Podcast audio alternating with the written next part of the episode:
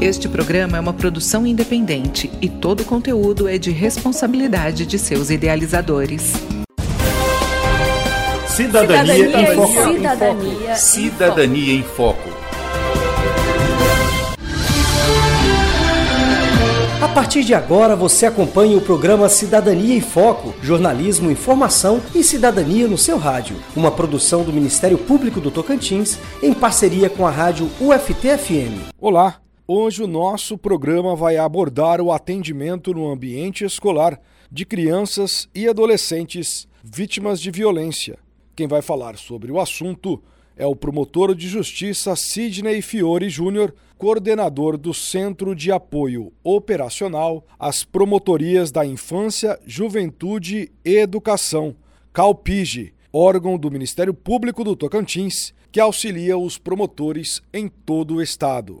Promotor Sidney Fiore, quais os procedimentos o professor deve adotar se for identificado algum caso de violência envolvendo uma criança ou um adolescente? Essa pergunta é importante porque remete à questão do professor estar em sala de aula e conhecer muito bem os seus alunos. Então ele sabe muito bem a característica de cada um. Aquele aluno que é tímido, aquele aluno que é mais festeiro, aquele aluno que é mais feliz, alegre. E ele consegue observar as mudanças de comportamento. E essa mudança de comportamento é que tem que trazer muita preocupação aos pais responsáveis e aos professores em sala de aula. Quando isso acontece, ele precisa acionar a rede de proteção à criança e adolescente. E cada cidade, cada município, os nossos 139 municípios, tem essa rede de proteção formada pelo Conselho Tutelar, pelo Conselho de Direitos da Criança, pelo juiz, pelo promotor, pelo delegado de polícia, polícia militar, pela Secretaria de Saúde, Secretaria de Educação, de Assistência Social, entre outras.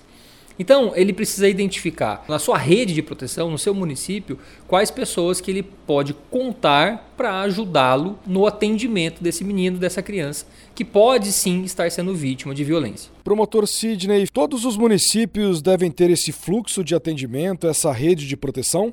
Sim, é muito importante, né? Inclusive está na lei, lei é, chamada Lei da Escuta Protegida, que é regulamentada por um decreto 9.603, que cada município tem um comitê esse comitê tem a função exatamente de criar esse fluxo. Então, quem estiver nos ouvindo de qualquer dos municípios aí do Tocantins que ainda não tem esse comitê ou que não tem o fluxo, a minha sugestão é que vocês se reúnam, acione o prefeito, converse com o promotor, converse com a Secretaria de Assistência Social, para que tenha esse comitê e que esse comitê possa deliberar e criar esse fluxo para ajudar, inclusive esse professor do nosso exemplo, que está vendo um dos seus alunos com mudança de comportamento.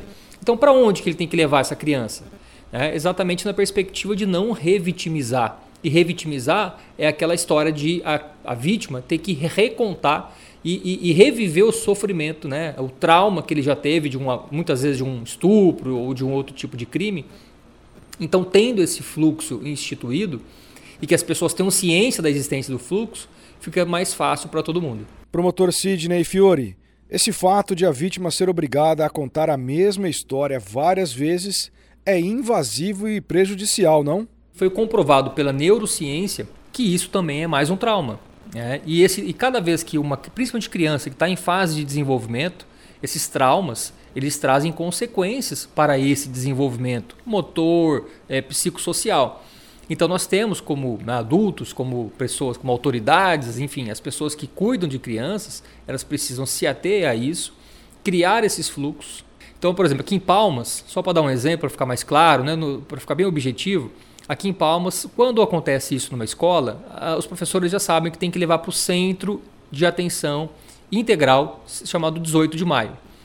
É, esse centro, ele tem lá os profissionais que fazem o que a gente chama de escuta especializada.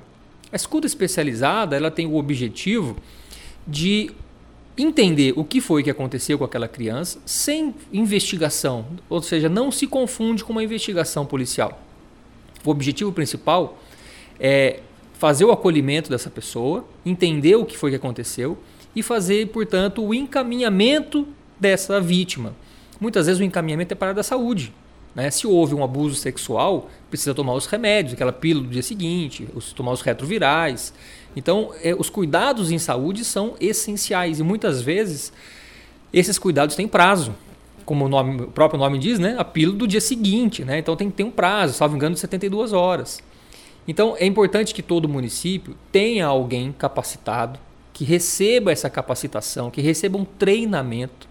Hoje em dia é fácil né, você é, ter acesso a esse tipo de curso, esse tipo de treinamento, mas que essa pessoa entenda que o papel, portanto, não é de investigação. Investigação é com a polícia. Isso é uma outra etapa. O que nós estamos falando é de saber ouvir para poder saber encaminhar sem revitimizar. Promotor, Identificada a violência cometida contra a criança ou adolescente, medidas e providências já podem ser tomadas pelas autoridades competentes?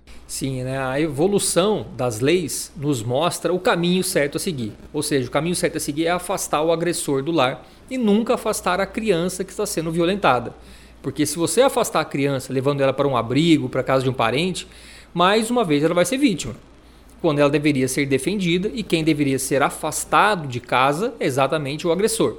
Então, se você olhar as nossas leis atuais, o Código de Processo Penal dá essa opção, dá essa alternativa ao juiz. A Lei Maria da Penha fala a mesma coisa. A Lei 13.431, que é a chamada Lei da Escuta Protegida, também dá essa opção.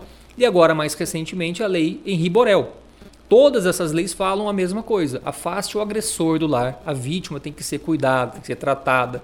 Qual é o papel do Ministério Público nesses casos? O promotor de justiça ele vai trabalhar em duas vertentes. A primeira vertente é a criminal, né, no sentido da punição do agressor, buscando, portanto, a prisão dele, a punição, a responsabilização criminal, o afastamento dele do lar. Tudo isso o promotor criminal pode fazer. Lembrando né, que com a, a prisão do agressor, está resolvida a questão do afastamento. Ele está afastado de casa uma vez que ele está preso. Então a vítima está resguardada. E o outro viés é o viés mais de proteger a vítima, no sentido de garantir que essa vítima tenha todos os atendimentos necessários, como por exemplo na área de saúde, né? é, garantir que o conselho tutelar aplique as suas medidas de proteção, muitas vezes garantir a questão escolar, ver se essa criança está matriculada, é, verificar o, o, a rede de apoio familiar, é, verificar a questão da assistência social, se essa família está precisando de algum apoio.